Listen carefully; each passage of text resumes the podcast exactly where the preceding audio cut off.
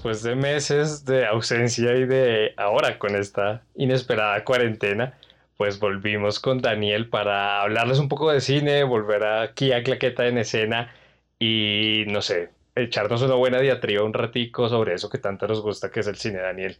El cine, ¿Cuánto tiempo? Como cuatro meses, más o menos. Casi.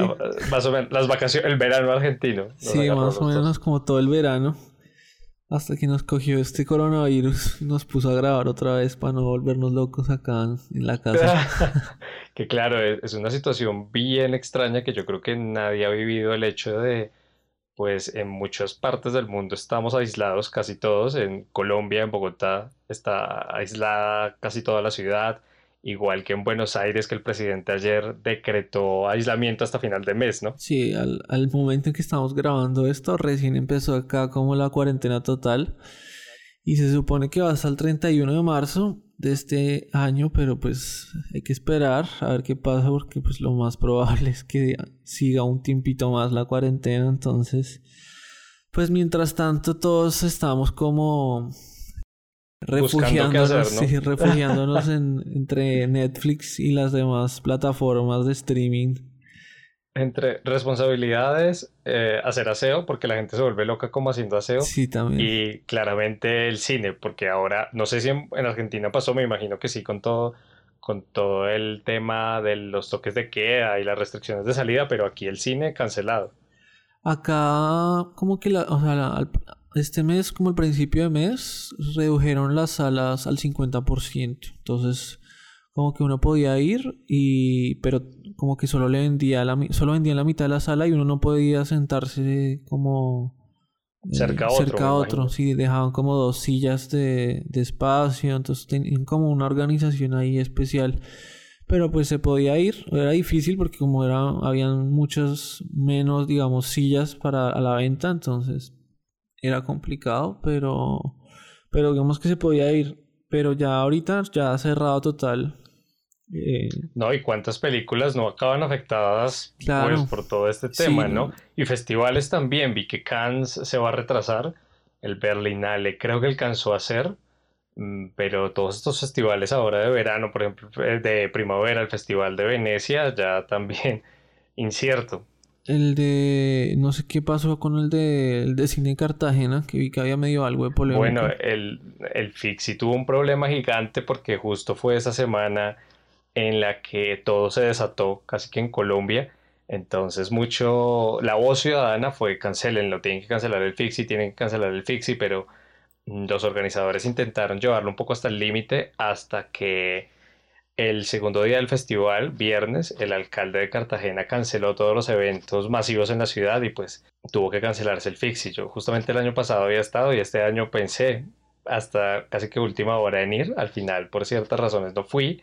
Bueno. Pero hubiera quedado un poco allá encerrado. A la deriva, sí, claro. Claro.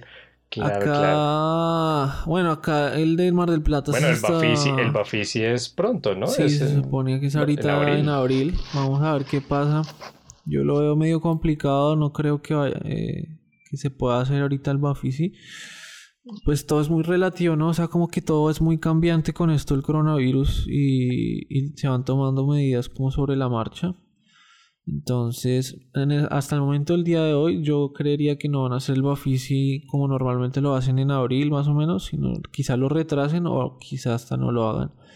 Eh, y pues el del Mar del Plata, que es como el más importante, pues está en noviembre, entonces como que hay tiempo todavía, entonces no sé qué, irá a pasar, pero sí, pues nos tendremos que acostumbrar, ¿no? A no ir dentro de un buen tiempito, un par de meses yo creo, a, ir a una sala de cine. Sí, no, entonces eso lo que nos lleva es, o streamings vengan a mí, sobre todo que se estaba diciendo que Disney Plus podía adelantar su estreno en Latinoamérica ante esta situación. Y sería yo creo que lo más acertado, sobre todo para ellos en términos económicos, empresariales, de poder empezar a entrar a ese mercado, ¿no? Con tanta gente ahora. Claro, eso, eso sería un... encerrada. Eso sería un golazo. O sea, ahorita los las grandes beneficiados también son esos tipos de servicios, o sea, las plataformas. ¿Cuánta gente nos habrá suscrito a más vainas, o no sé, packs de televisión o o no sé, tipo HBO o cosas así, porque va a estar pues 15 días o, quizás hasta más tiempo encerrados en sus no, Y por ejemplo, a veces la gente está entre el dilema, me suscribo al fútbol o me suscribo a las películas, pero pues tampoco hay fútbol. Entonces, lo que le queda a uno al final, por ejemplo, alguien como usted o yo que nos gustan ambos temas, es el cine, eh, el que siempre tenemos ahí, el catálogo.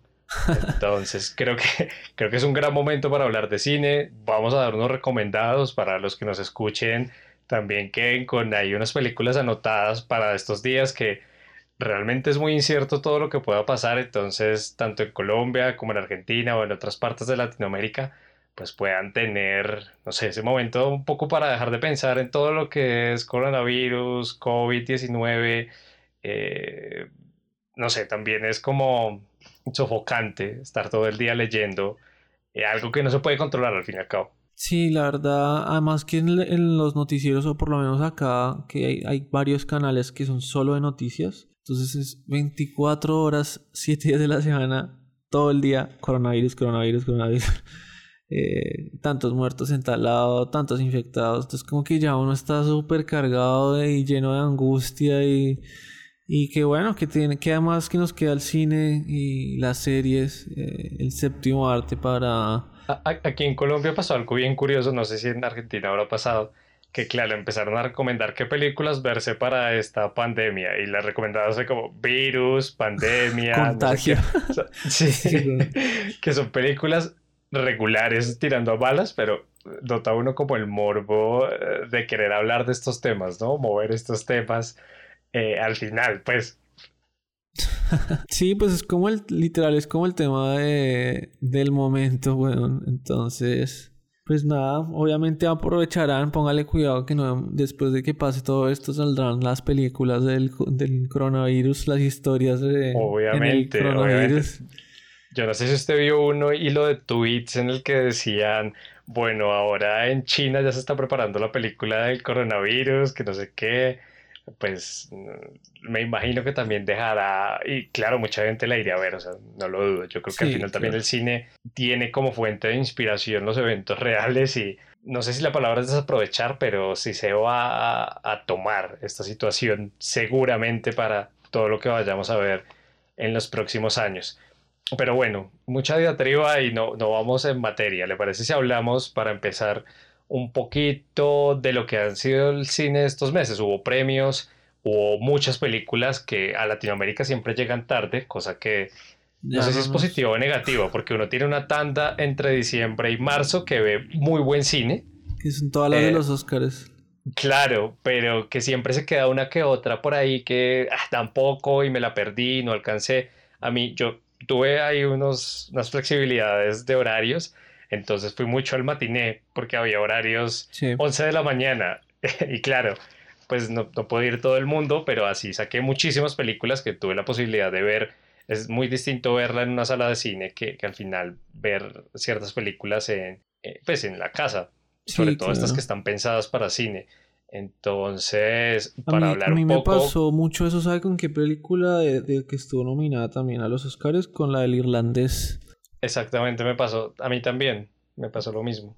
Que en cine literalmente es otra película y es muy diferente uno sentarse en su casa a verla tres horas porque como que, no sé, yo en el cine... Media. Yo en el cine no, no la sentí, güey. O sea, para mí no, no, no la sentí la tan larga. En cambio en mi casa cuando la quise volver a ver, como que ya como al no estar en el cine y al tener como más cosas con las que me podía distraer, como que me costó más tiempo estar ahí tres horas y media viendo la película. Entonces me parece que ese tipo de películas sí como que se disfrutan más en una sala de cine. No, me pasó lo mismo. Recuerdo que, si no estoy mal, estrenaba el 27 de noviembre, más o menos, por esas fechas. Y una semana antes, un par de cines independientes aquí también la proyectaron y me tocó ir corriendo a una, casi no llego, me perdí como los primeros cinco minutos, pero la experiencia es muy distinta. A, he visto películas menos largas que, que de Irishman mm, y a veces uno se distrae muy fácil cuando está viendo en algún streaming, ¿no? El celular, pongo pausa, voy al baño, mientras que ahí está sumergido en esta estética del cine, sobre todo que The Irishman es una, bueno, me gustó mucho, hay gente que le ha dado cierto palo, que porque muy lenta, que las películas bueno, o sea, a mí me encantan todavía aún las películas que se toman tanto el tiempo de mostrar o de contar algo, sobre todo que tiene un estudio de personajes tremendo es ver gente tan buena como Robert De Niro, Al Pacino, Joe Pesci. Ese, ese, elenco que muy probablemente no volvamos a ver juntos, ¿no? Claro, ¿no? Y verlos, pues esta tecnología que usaron, ¿no? Para verlos más jóvenes, después mucho más viejos. A mí la verdad me parece que Al Pacino se roba la película. yo siempre... No sé, Al Pacino, Robert De Niro es difícil, ¿sabes? Como, no sé muy bien eh, a, a quién amar más pero me parece que aquí es Al Pacino el que todavía actúa con demasiada energía. O sea, todas las escenas que tiene, que se me olvidó ahorita el nombre, justo lo tenía en la eh, punta Johnny Coffa. De, Johnny Coffa. Sí. Es impresionante y, y, bueno, yo creo que merecidas algunas nominaciones. Lástima que en los premios no haya resultado pues, al final ganador. Eso también, ¿no? es como un medio mensaje a que la academia todavía está muy celosa a, todo lo que es. A los streaming. todo lo que es streaming, ¿no? Entonces, porque a mí me parece que está. En streaming también tuvimos Marrash Story. Sí, también. Varias películas. La, en animadas tuvimos Klaus. Eh, los la francesa. Los documentales también habían como dos de Netflix, como dos o tres de Netflix. Yo, siento que Netflix para este año lo que acabó haciendo fue sacar eh, un catálogo un poco rentable en temas, eh, la casa de papel o cosas así, y apostó fuerte por dos o tres producciones para competir en los Oscar. y lo hizo sabiendo las fechas en las que tienen que sacar esas producciones, ¿no? Porque Marrash Story y The Irishman creo que salen como con 15 días de diferencia. Sí, una cosa así. Sí, Netflix, o sea, yo creo que desde que ya Netflix tiene la fuerza que tiene, eh, como que la gran meta que tienen ellos es como apuntarle a ganarse la mejor, mejor película. O sea, es como que lo que ellos quieren y cada vez le contienen, si usted ve las películas de Netflix, cada vez tienen mejores elencos y cada vez se le nota como más plata. O sea, usted se imagina la plata que le vieron meter a, a Martin Scorsese para esa película, o sea, o para que, para que Scorsese aceptara dirigirle una película a Netflix. no, y él dijo, él dijo que muchos estudios se la habían rechazado y que fue Netflix la que le dijo, le doy vía libre el dinero que necesite, el tiempo que necesite, edítelo usted. O sea, fue casi su obra. Y es que, bueno, volviendo a de, Irishman, nos toca sacar un podcast porque, bueno, sí, hay mucho que hablar de Irishman. Esto es casi que tocarlo por la punta, pero es la. Eh, a ver, no creo que sea la ópera prima, pero sí es la película que mejor resume la cinematografía de, de, Martin, Scorsese. sí porque es como eh, una referencia constante a todo lo que ha sido su obra, como él mismo contando su historia, dejando un mensaje que al final es, hay olvido, ¿no? Hay olvido de, todo lo que hemos hecho algunas personas y no, para mí ver esa película fue es, demasiado impactante por lo que para mí significan ellos en el cine. No sabes, por momentos siento que no la dirige Scorsese, me hizo recordar a es como... Once Upon a Time in America de Sergio Leone, sí. porque es también así ese ritmo lento que, requiere tiempo, que es cine que cuando uno no sé, lo disfruta, si, si no le molesta verse cuatro horas de película, cuenta una historia distinta a lo que es el cine a veces de acción o de películas de hora y media, hora y cuarenta y furioso. o hasta las mismas películas de Marvel, que siendo mejores producciones que Rápido y Furioso, eh, sí, a veces no sé, tienen una fórmula mágica que ya está definida y no van más allá. Solo es, esto funciona, vende, ya. Sí, el, camino del héroe que llaman. Ajá. Bueno, y hablando aquí continuando con lo de los streamings, Rush Story me parece brutal. me parece una actuación de Adam Driver y Scarlett Johansson. Scarlett que la está rompiendo, ¿no? Sí, ah, y me alegra que le den posibilidades. Yo me acuerdo, hace poco vi The Black Dahlia, una película del 2004 donde ella actúa y eh, Scarlett es como la femme fatal, jovencita y muy bonita. Y bueno, ver que 15 años después le dan la posibilidad de explotar más sus dotes artísticos que su belleza, pues también habla un poco del mundo en el que estamos viviendo, ¿no? Como que está, que bueno, esa es una de las grandes críticas que tiene la película de Scorsese, que no, tiene, un rol femenino fuerte, sí. Ajá, sale Ana Paquin, pero pues Tiene una escena. Ya, como sale a no. Sí, aparece. Mientras que aquí, bueno, Scarlett estuvo nominada por dos películas. Es impresionante lo que actúa esa mujer. Ambos papeles tan distintos. Y tan emotivos, ¿no? O sea, como que yo tuve, o sea, como poder la yo, yo la vi en cine y esta de Marriage Story, bueno, pues no salí, no, no tuve la oportunidad porque no salió, están solo en Netflix.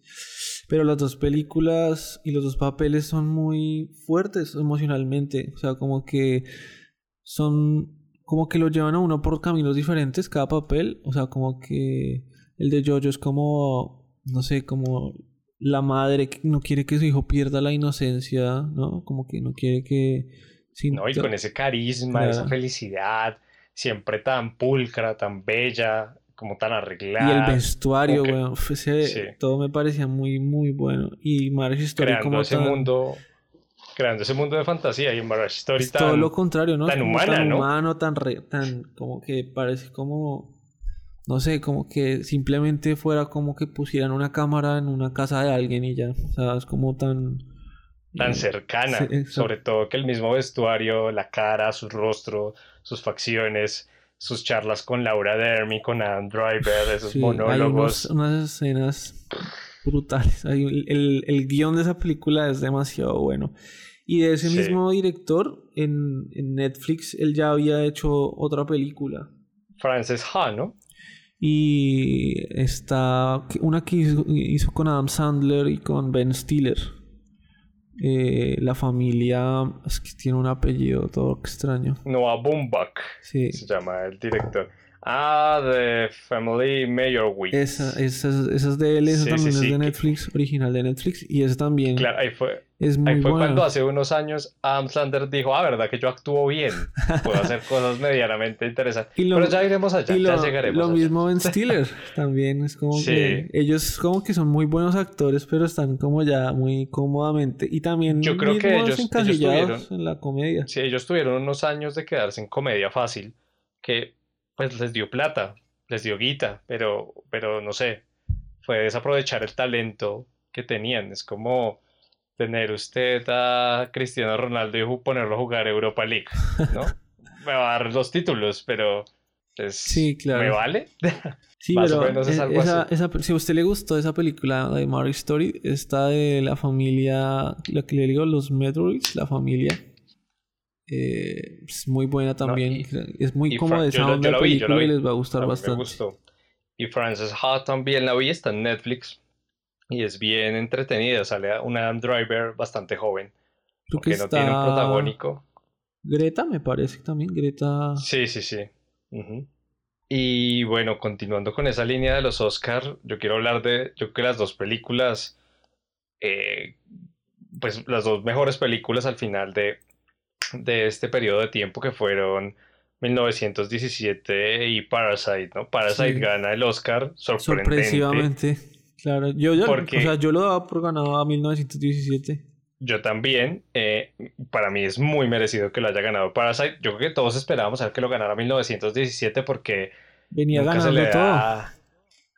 No, y claro, y nunca se le daba esa oportunidad a las películas que no son de habla inglesa en los premios, sino como su categoría de mejor película extranjera, donde hay una joya de Almodóvar, que para mí está en ese top 5 de mejores películas, eh, como lo es, se me, se me da el nombre ahorita, mientras vamos hablando me voy acordando. Pasión y Gloria, sí, Pain and Glory, Pasión y Gloria, que es brutal, es brutal lo que actúa Antonio Banderas. Muy recomendada, por cierto, no vamos a extendernos mucho, pero bueno.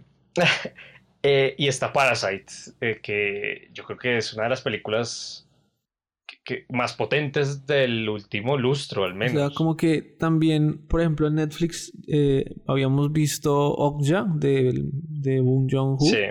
Que también es muy buena y como que se ve todos esos recursos audiovisuales que tiene este man, que la tiene re clara. Y que ya venía mostrando como buenas películas eh, desde hace tiempo. O sea, no es como que esta salió de la nada, sino que este man viene haciendo buenas películas hace bastante tiempo. Eh, tiene la de Snowpiercer, tiene Memories of Murder, tiene la de Host, de Hosts, que también se encuentra en Netflix para que la vean. Si les gustó de Parasite, también está ahí esa en Netflix de él. Y nada. Snowpiercer es tremenda película. La Yo ahí lo conocí a él. La rompió total este man. o sea, ese guion de Parasite es demasiado, demasiado pasado. Es demasiado buena esa película. Yo creo que todo. O sea, todo es una combinación de muchas cosas. El elenco es muy bueno.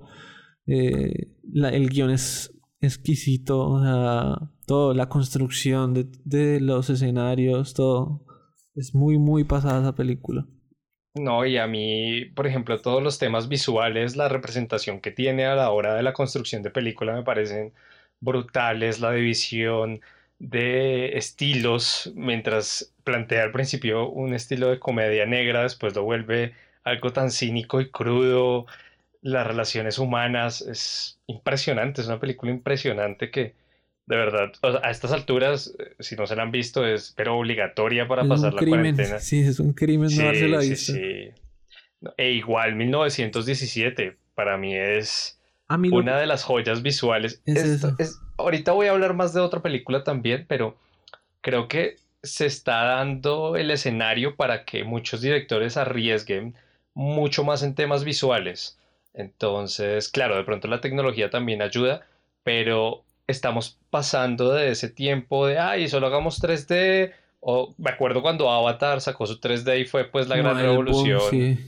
sí. ahora ver que la tecnología está ayudando a que se hagan cosas brutales en estilos, no tanto que la tecnología sea solo el medio, sino que la tecnología ayude a construir algo, porque la forma en la que está rodada 1917, claro, hay otras películas que tienen plano secuencia, pero para mí 1917 se, se arriesga muchísimo. Es muy, muy, muy brutal. O sea, nomás también ya cuando yo vi que el director de fotografía era el genio. Era, yo creo que es al que usted y yo más amamos. El querido Roger Dickens, que es... Eh, que bueno, merecidamente se ganó su Oscar. Sí por fin ya lleva dos seguidos, o sea, después de tantas películas y de tantas, como ya lleva como 16, no estoy mal, son 14, sí, sí, creo que 15 o 16 nominaciones. 15 o 16 nominaciones a, mejor eh, cinematografía. Mm, y bueno, por fin le tocó otro, ya dos Oscars seguidos muy, muy, muy merecidos. Me sorprendió ese San Méndez, ¿no? Creo que no. Sí. No esperaba como. Bueno a mí, a mí Shawn Mendes me sorprendió mucho con Skyfall en su momento. Eh, y, y, la verdad es que, si bien no tiene una filmografía que uno diga, bueno, es brutal, desde Skyfall yo le vi formas, pero esta película yo creo que fue arriesgarse a hacer algo distinto. No estoy seguro si uno de sus familiares fue el que contó la historia, porque al final en los créditos sale. Y él habló en, en, los Oscars el, cuando algo que recibió la película, no sé si fue en los Globos de Oro, creo que fue en los Globos de Oro, que él le dedicaba el premio como al abuelo de él, o al bisabuelo de él, que era como, como que él le había contado historias de la guerra, o sea, no sé si propiamente la historia de la película. Entonces sí, entonces sí es él porque dice basado en los relatos de Algo Méndez. Sí. Como Johnny Méndez, algo así. Sí, es como el abuelo o el bisabuelo de él, algo así. Entonces sí es muy posible. Sí, sí, es por eso. Que las historias que le contaba el abuelo a él, él escribió el guion de la película.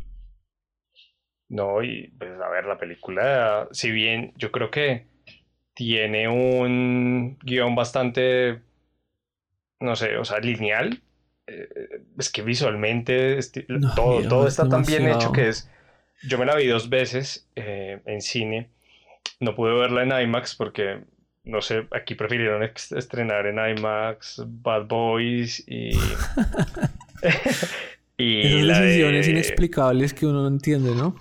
Sí, la de Robert Downey Jr., eh, Doctor Dolittle. Em, entonces, pues me perdí esa gran película en IMAX. Pero los planos nocturnos me parece que son son para aplaudir. O sea, planos de, la noche iluminada con bengalas, yo no lo podía creer, Yo decía, ¿cómo mierdas? Esto es demasiado, es demasiado, es, hermoso, o sea, es como literal, era hermoso ver esas escenas. No, era, era casi para ponerse a llorar de lo bonito que era, o sea. Ya, como, una cosa impresionante. ¿Cómo grabaron esto? O sea, yo no, ¿cómo, cómo grabaron esto? No, y además hay, hay una en particular que le da el reflejo como de la cruz se posa en una parte y el fuego. No, no, no, no, no. No, es una cosa. De verdad es una obra que... Estaba como viendo como un poco el detrás de cámaras de, de varias escenas. No, es una locura total lo que hicieron. O sea, todo ese... Recrearon todas las trincheras eh, en un campo gigante. Recrearon un montón de cosas. Sí, es, que es impresionante. O sea, en términos técnicos esa película es impresionante. Ese plano que él va corriendo y sale todo el ejército y él se va estrellando porque va, va a, tratar de detener el pues. ataque, sí. sí no, es, brutal, Es demasiado, demasiado bueno. O sea, tiene unos planos que uno queda loco. O sea, obviamente también, o sea, yo creo que Sam Mendes es un buen director. O sea, como usted decía, no es que tenga o sea, una filmografía que usted de mucho peso, pero me parece que es un buen director. Pero me parece que Dickens también lo potenció al máximo. O sea, Creo que esta es su primera colaboración, si no estoy mal, y, se nota mucho. Dickens lo potenció. Me parece que Dickens había dirigido, había trabajado con él antes, pero no estoy seguro. Eh, ya miramos. Bueno, no sé si en Skyfall trabajaron juntos. Ah, sí, en Skyfall trabajaron juntos y bueno, también en Skyfall se nota. Sí, sí. La verdad es que siempre que esté Roger Dickens se va a notar.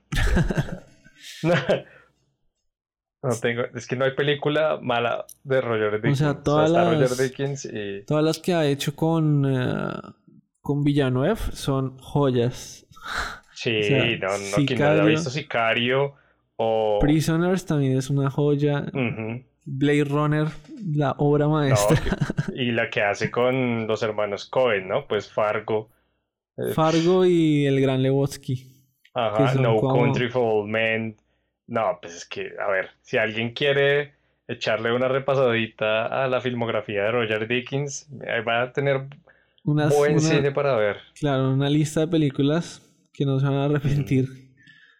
Bueno, y para, para acabar un poquito con estas películas tan destacadas en los premios, eh, y pues sin ánimos también de, este, de extendernos mucho, porque yo creo que se ha hablado demasiado de lo que fue Joaquín Phoenix y Joker, ¿no? O sea, él fue la película. en la sopa. Él fue la película ya. O sea, como que al final hubo mucho boom con la película. Eh, y a mí me alegró que ganara lo que tenían que ganar, que era Joaquín y la música.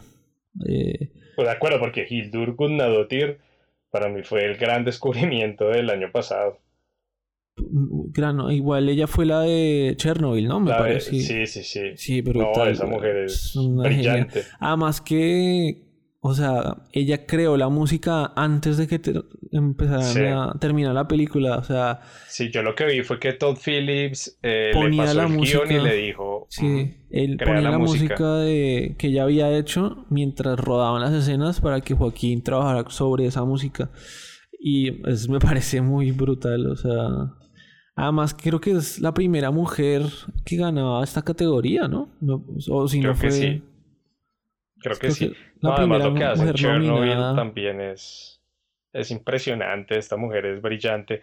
A mí, no estoy seguro si es la mejor actuación de Joaquín. Para mí, Joaquín es también grandísimo actor. O sea, Top, desde que hace del emperador en, en Gladiador. En Gladiador, todo lo que ha hecho. Yo, la última película, bueno, en términos cronológicos brutal que me había visto de él era Don't Worry, He Won't Get Far on Foot, que es la historia de un comediante, bueno, no mentiras, de un caricaturista eh, parapléjico que él es, pues, él hace el biopic y, iba contando todo lo que le sucedió a él y, y ahí Joaquín desata sus dotes actorales, pero para mí en Joker, no sé, va más allá, ¿no? Sí, es una... O sea, Igual Joaquín se merecía su Oscar antes, porque me parece lo, lo, difícil que es interpretar ese papel, ¿no? Me parece que es un papel muy arriesgado. O sea, digamos que Jared Leto, a mí Jared Leto me parece un muy buen actor. Eh, y sí, tal vez la dirección fue lo que no estuvo. Medio que se quemó un poco el, Jared Leto con ese papel. Entonces, es arriesgado, ¿no? Porque es que este man... Eh, se me fue el nombre eh, del de Nolan, el Joker de Nolan. Eh, ah, Herr dejó la, la vara muy, muy alta. Entonces, hacer otro Joker eh, y como y hacerlo tan diferente, pero que llegara a la gente por otro lado, eh, como tan humano. Mm, como que ese es, el Joker que, no sé, nosotros, es ese Joker que nosotros entendemos y que quizás hasta, hasta cierto punto uno puede validar, como que lo puede entender. Mm, eh, no, y que creo que las películas de superhéroe que más fuerza han tenido, bueno, sacando Endgame, que es pues todo de la cumbre de un, de un gran universo cinematográfico, mm, son el Batman de Nolan y esta película de Todd Phillips, que creo que es la película que pasó el millón de dólares. Además, con un presupuesto... Un billón, creo que pasó el billón de dólares, sí con presupuesto reducido porque era una película independiente y con clasificación para adultos. Para adultos. Además que creo que, es que no estoy seguro, pero creo que fueron, no sé, o sea, gastaron menos de 100 millones de dólares. O sea, fue una cosa absurda, weón. O sea, ganaron. película... O sea, 10 veces lo, lo superó el presupuesto.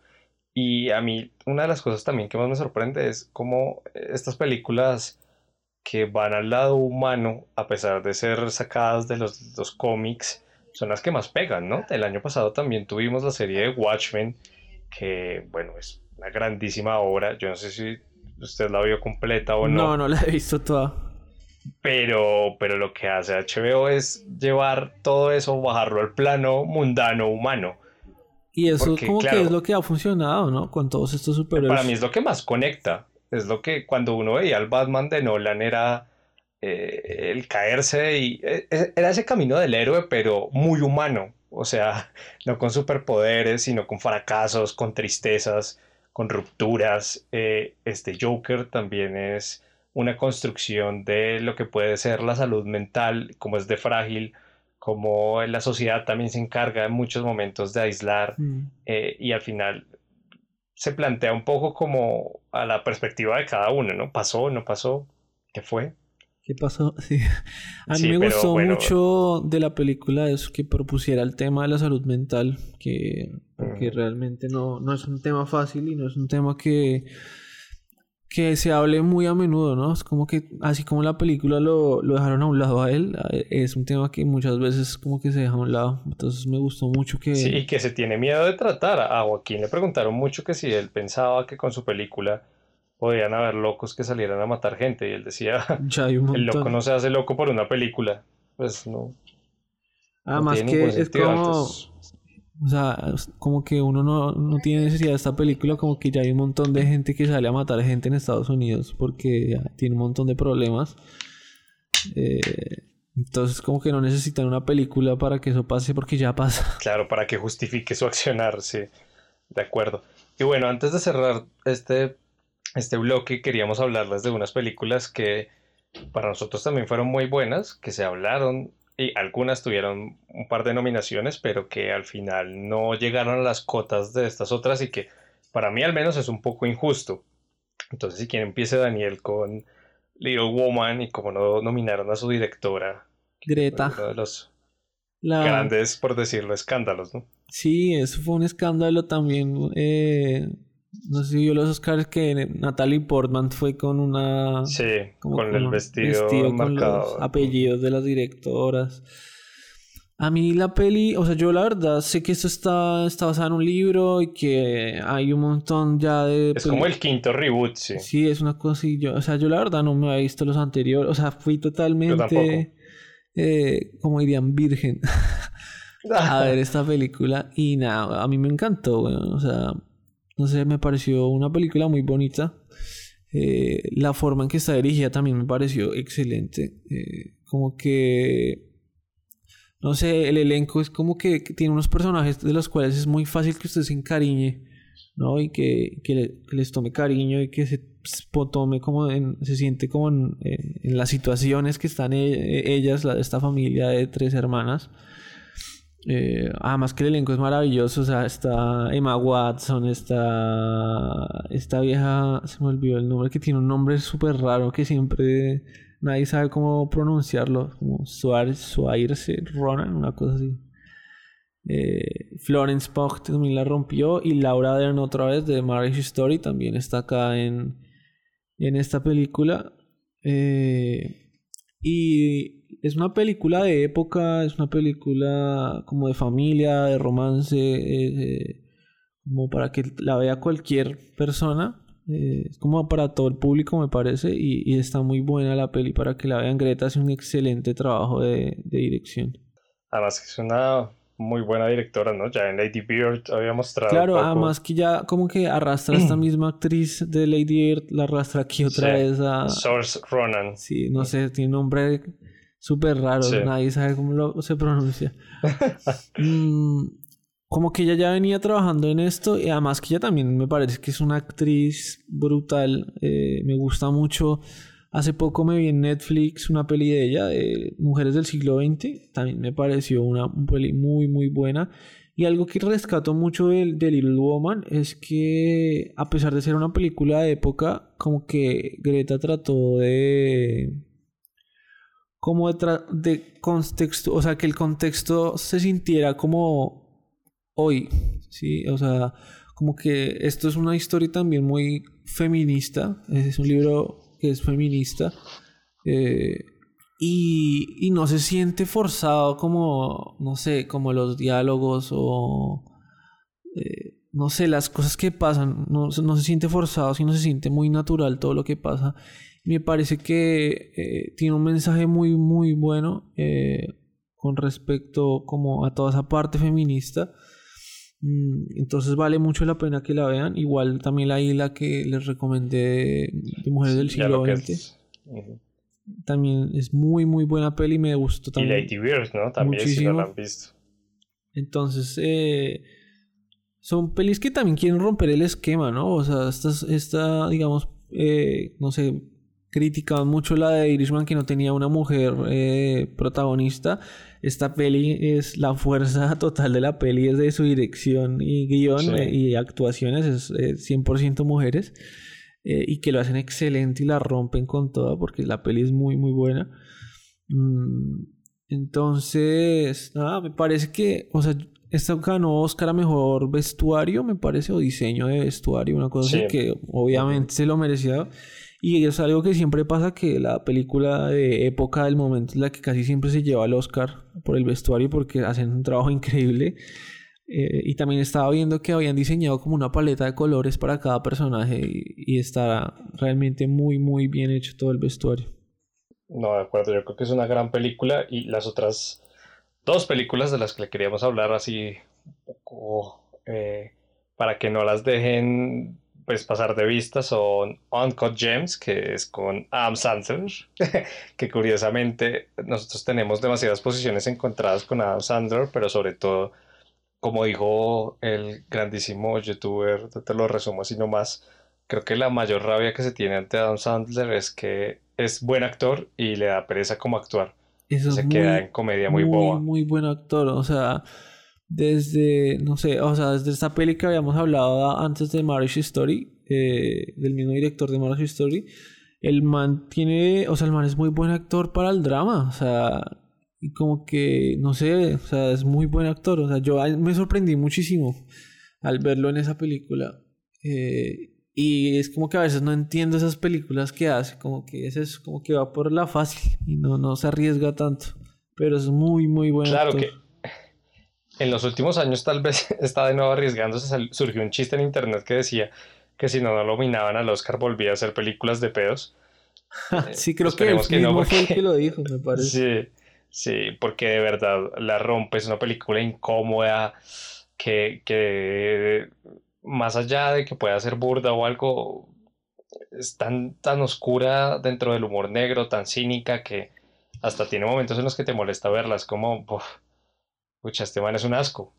Eh, pero no por, no por algo burdo, sino por su forma de ser, por, por las decisiones que toma, porque no le importa pasar por encima de cualquier cosa, porque es sucio en su forma de ver la vida. Y, pero no, es, es una película que yo creo que mereció más reconocimiento, tal vez el salir en plataformas la ocultó un poquito y también The Lighthouse, que al menos es el faro para la traducción de América Latina con Willem Dafoe y Robert Pattinson, que claro, Robert Pattinson va con su estigma de haber sido Edward Cullen en, sí, Crepúsculo, pero, pero para mí cada día actúa mejor.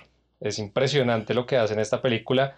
Yo me quiero arriesgar a que, si no es la mejor, es una de las tres mejores actuaciones de Willem Dafoe. Es impresionante los monólogos que tiene. Y esta película, así como 1917, se arriesga en temas técnicos.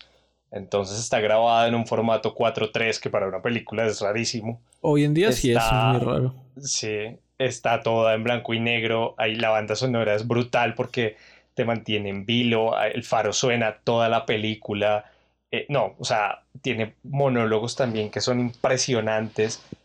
Es una película que no vaya, o sea, a ver, hay que saber también uno que va a ver y es una película que requiere estar concentrado, que no va a ser la historia lineal de siempre, que es muy interpretativa, pero que, Dios mío, tiene cosas demasiado bien hechas como para que no haya sido ni siquiera reconocida. En Colombia, al menos al cine, creo que pasó sin pena ni gloria. Acá y me, me tocó verla en la ilegalidad. Acá me jodió a mí la cuarentena.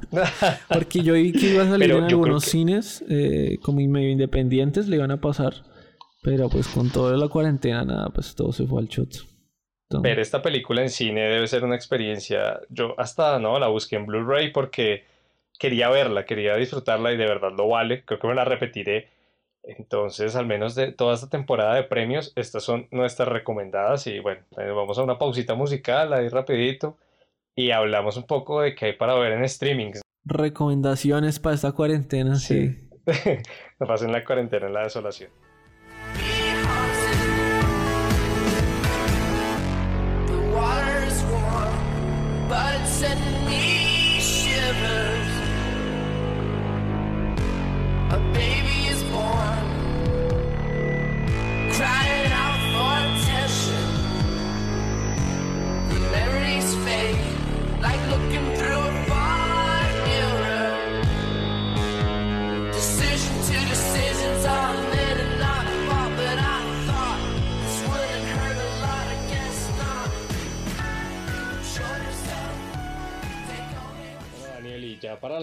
Para, no dejarlos ahí como desparchados en la cuarentena, vamos a recomendarles algunas películas que están en Netflix y Amazon, que bueno, creemos que está en toda Latinoamérica porque justo estábamos hablando fuera de micrófono de una plataforma que solo está en Argentina. Eh. Se llama Qit, que es muy, a mí me gusta mucho porque es como una app, eh, una app y plataforma muy cinéfila porque tiene mucho cine que no está ni en Amazon ni en Netflix, que es como mucho cine clásico, como Hitchcock, eh, cosas de Stanley Kubrick, eh, cine francés, eh, como cine independiente, todo ese cine que no, no tiene tanto espacio en Netflix y en, y en otras plataformas que sí lo tiene en Qubit, que es una plataforma pues argentina. No sabía que no, no estaba en Colombia, esperemos que llegue.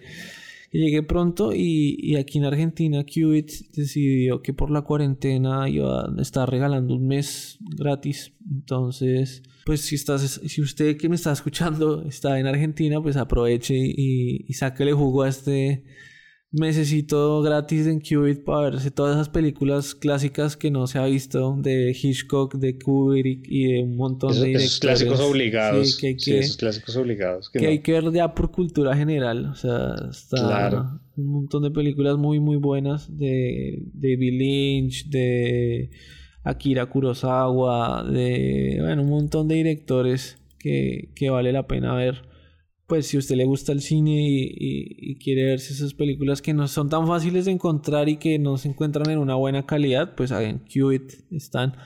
Entonces, para que haga la, tarea y, se saque ese mesecito gratis en Qubit. y aproveche. Bueno, ¿le parece si empezamos hablando un poco de Netflix, series y películas y después nos vamos para Amazon para que la gente no se pierda? Entre las dos, sí, me parece. Ajá, entonces, bueno, yo en en Netflix de películas quiero recomendarles mucho Rival, película de Denis Villeneuve, tremenda, historia buenísima, grandísima de Amy Adams. Les quiero recomendar también Manchester by the Sea, que me parece una película espectacular. Muy buena. O sea, dura. Sí, es la película para echarse a ver si uno está como medio bajoneado. Pero si quiere ver buen cine, realmente lo que hace Casey Affleck me parece impresionante Y en, eh, bueno, Inception, que también es un clásico ya de, de, Christopher Nolan.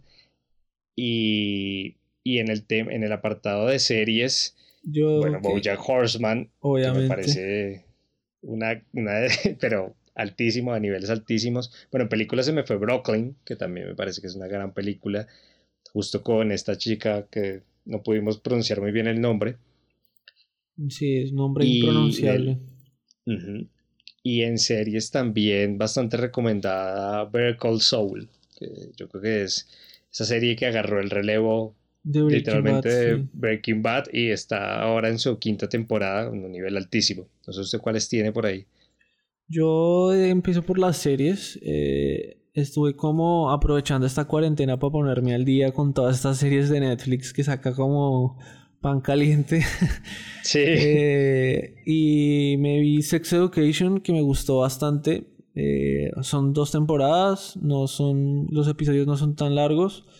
Eh, está bastante buena. Me parece muy interesante esta, esta actriz de Archivos Secretos X que se me olvidó el nombre. Sí, Karen Gill. Eh, no, no, esta es Gillian Anderson. Sí, que es increíble, da un papel muy, muy bueno. Y me gustó mucho esta serie que como que habla sin tapujos. O sea, como que, no sé, hay muchas series como que sí hablan de sexo, pero no lo hablan tan directamente como acá. Ah, y me parece que hoy en día, no sé, o sea, al, yo pienso como que al Daniel adolescente le hubiera gustado ver esta serie antes, como para sacarse muchos tabúes de la cabeza, eh, ¿no? Y me parece que está muy bueno este tipo de contenido, no sé, para la gente joven y que quiten tantos tabús como sobre el sexo y sobre muchas cosas, y está muy bueno, y lo hablan todos los temas muy abiertamente, la homosexualidad, eh, como, no sé, muchas preguntas que que tiene uno en esa edad y que está bastante buena la serie. Me gustó mucho y, esperándola ya la tercera temporada. Ah. También eh, Atypical, original también de Netflix, que es la historia de un chico que se llama Sam, que tiene autismo y es como la vida diaria de este, de este man, eh, pues con el autismo y, ¿no? y de su círculo cercano como cómo él se relaciona con ellos y ellos con él, eh, su familia y, como todo este, eh, pues todo este círculo de él. Capítulos también cortos, 20, 20, minutos, media hora, máximo media hora, o sea, son muy fácil de, verse la serie, de 10 capítulos más o menos. Eh, y está bastante buena, tres temporadas y la cuarta sale el otro año, cuarta y última temporada porque ya Netflix anunció que es la última. Entonces está bueno que se... hace mucho Netflix, ¿no? Ir cortando series. Menos La Casa de Papel. Esa al parecer va a durar 20 temporadas. Entonces está bueno que se pongan al día con Atypical para que la terminen de ver el otro año. Que lleguen al otro año ya con todo listo. Eh, de otra serie que les recomendaría es... Eh, eh, creo que es el... ¿Cómo es que se llama? The Fucking World. Ah, sí, de the Fucking World. the Fucking World. Dos temporadas, también capítulos de 20, 20 minutos. O sea, es súper fácil de ver esta serie. Eh, son como. La primera temporada me parece que son como siete capítulos, una cosa así. Y. Eh, de 19, 22 minutos, o sea, súper fácil de ver también. y es una serie muy dinámica, por lo mismo que no tiene casi tiempo. Es muy, muy, muy dinámica. Eh, también con personajes muy, muy bien escritos, o sea, como que sorprende, me parece que como que sale un poco de lo común, eh, no sé, cosas como poderes y cosas así, como que ya, como que ya venimos viendo con Stranger Things, ahorita salió una nueva también, con una chica que también tiene poderes mentales. Ah, y no es nada como sobrenatural, o sea, entonces me parece que está también bastante buena. Eh, son dos temporadas, no sé si vaya a salir la tercera, no he mirado. Me parece que ya con la segunda cerraron bien la historia, entonces no creo que no va a salir una tercera. Además, porque me parece que los mismos productores de esta serie son los que sacaron la nueva que salió de Netflix, que es como no algo con no aguanto más esta mierda o algo así se llama. ¿cómo? No la he visto que es nueva, que es con la chica, los dos actores de It, que salen en It, están protagonizan esta serie.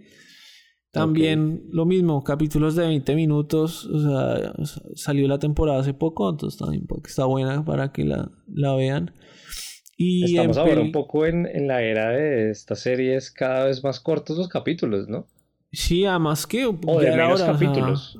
los que apuestan venía también, como nosotros veníamos criticándole mucho eso a Netflix, a veces la serie se sentía como que les sobraban Esas series de 13 capítulos que eran como el meme, marica ya. O sea, que eran estas historias medio...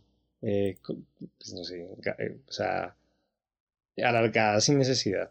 Y yo lo que sí creo es que ya las series de 24 capítulos están no, ya completamente eliminadas. Ya está mandado a recoger, o sea, complicado, o sea, yo además porque eran 24 capítulos de, no sé, weón, de 19 minutos. 45 minutos a veces. Sí, media hora, entonces eso es eterno, weón, o sea, eso es eterno, o sea, uno que, yo a veces que ya, bueno, voy a correr una serie y le voy a dar hasta, hasta donde, por ejemplo, ya esas series de que son ya pensadas son para televisión, o sea, eso ya está pensado para televisión, pero en una plataforma como Netflix o streaming eso ya no, no, no funciona tanto.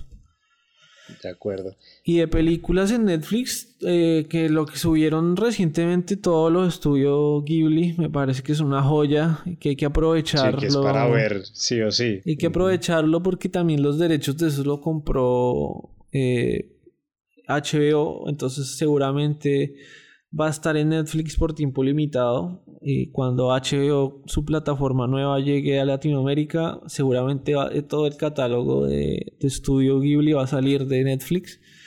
Entonces aprovechenlo mientras está y véase cualquier película de Studio Ghibli ya está garantizado, o sea, ya es como que yo voy a la fija que me va a gustar. Entonces, eh, es como ya las recomendaciones en Netflix. Ah, bueno, yo también quería ahí agregar, ahorita que estaba dándole un repaso al catálogo, Peaky Blinders, que me parece que es imperdible como serie, que es la historia de, bueno, Tommy Shelby, interpretado por el gran Killian Murphy, que me parece que es de las grandes series por coproducción de BBC, justo con, con Netflix. Y bueno, pasando a Amazon, justo estábamos hablando de estas series cortas, de capítulos menos largos, y bueno, está Fleabag, ¿no? De la maravillosa, impresionante Elizabeth. Phoebe, se me olvidó ahora la Phoebe Elizabeth. Ay, se me estoy confundiendo ahora nombres, pero bueno. Fleabag que es una maravilla, es una de las series, yo creo que no sé, más interesantes de los últimos años lo que hace. Phoebe Waller-Bright, algo así. Sí. Phoebe, sí. Y también Mr. Robot, que me parece que es una serie. O sea, Rami Malek se volvió famoso a nivel global por. Pero primero se. O sea, creo que tuvo más reconocimiento por Bohemian Rhapsody. Pero Rami Malek y Mr. Robot es eh, años luz al Rami Malek de Bohemian Rhapsody. Es impresionante lo que actúa, lo que cuenta esa serie. Es, el, justo el año pasado tuvo su temporada final y de verdad, para todos los que les gustan un poco las distopías, hackers, es una joya moderna, la verdad. Hablando un poquito de, de Fleabag, que no profundizamos mucho, a mí me parece que Fleabag tiene, no sé, o sea, esta, esta chica, Phoebe Walter Bright, me parece que no sé, es muy volada, O sea, como que tiene, es demasiado volada. Pues justo ella, eh, Fleabag surge de un monólogo, stand-up. Me parece. Sí, sí, de un monólogo, sí, es verdad, que ella hace y lo lleva a capítulos. Al final, la serie es muy corta, son dos temporadas de seis capítulos de 25 minutos.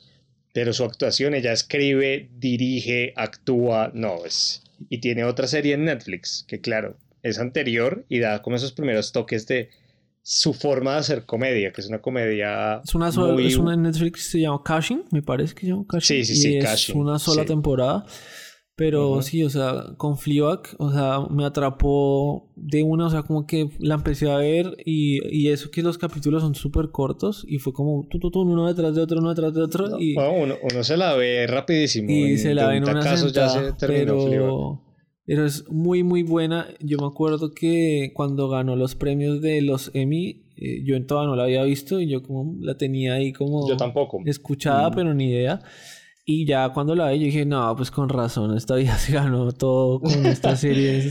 Soldado de Phoebe, la verdad, es, impresionante. Sí, es demasiado, demasiado, o sea, demasiado además está Olivia Colman de The Crown, Sí, tiene un elenco también brutal. O sea, tiene un. Que la acompaña Andrew Scott, que cada día actúa mejor. Eh, y bueno, también por ese orden, antes que se me olvide de series, está Undown, que es con Bob Otherking, si no estoy mal, que se pronuncia el apellido, que es justo el protagonista de Better Call Saul, y hace una serie para Amazon de ocho capítulos eh, con animación como digitalizaron a los protagonistas. Es animada, pero lo que cuenta, lo que transmite también es una serie muy, muy interesante. Ocho capítulos de 25 minutos. Ahora Daniel se está viendo Hunters con Al Pacino. Sí, justo me la empecé a ver en esta cuarentena. Me ha gustado bastante, además que se le nota que Amazon quiere, no se quiere quedar atrás, además porque cada vez la competencia en streaming está cada vez más, dura. Ahí va a llegar Disney, ¿no? Disney que tiene la pesada, ¿no? Y Disney y HBO, o sea, vienen dos grandes a Latinoamérica. Entonces, Amazon no se quiere quedar atrás. Aquí en Buenos Aires llenaron de publicidad de, esta serie de Hunters. Eh, y me la empecé a ver hoy y me gustó, me gustó bastante. Eh, Al Pacino maravilloso, como siempre. Eh, muy, muy, muy bueno. Entonces, si, a usted le gusta eh, acción, eh, películas como de, detectives, de la Guerra Fría, de espías, esta es su serie de violencia así cruda y sin censura. esta es su serie y se la recomiendo mucho en original de Amazon. No, y bueno, y también en películas tenemos de nuevo a Denise Villeneuve con Sicario, que yo creo que también es Otra joya. una película. Lo peor es que después en la, en la secuela no está Villeneuve y se nota mucho lo que baja la serie. La, la serie, la película. The Disaster Artist con los hermanos Franco, que también me parece una película maravillosa, súper divertida. y bueno, de ahí en adelante. Eh, bueno, yo recomendaría Her con Joaquín, que es una joya. También tiene un elenco brutal, sí. Amy Adams. Amy Adams, sí, sí, sí. Es verdad, The Wolf of Wall Street, que también está Argo, Green Book.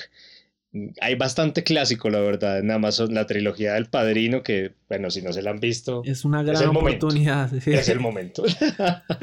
creo que también está la trilogía del Señor de los Anillos. Sí, que también la subieron en Netflix, ¿no? Hace poco. Sí, yo tengo que admitir que yo soy un eh, exagerado con esas películas, entonces solo me gusta verme la versión extendida. La versión extendida. sí.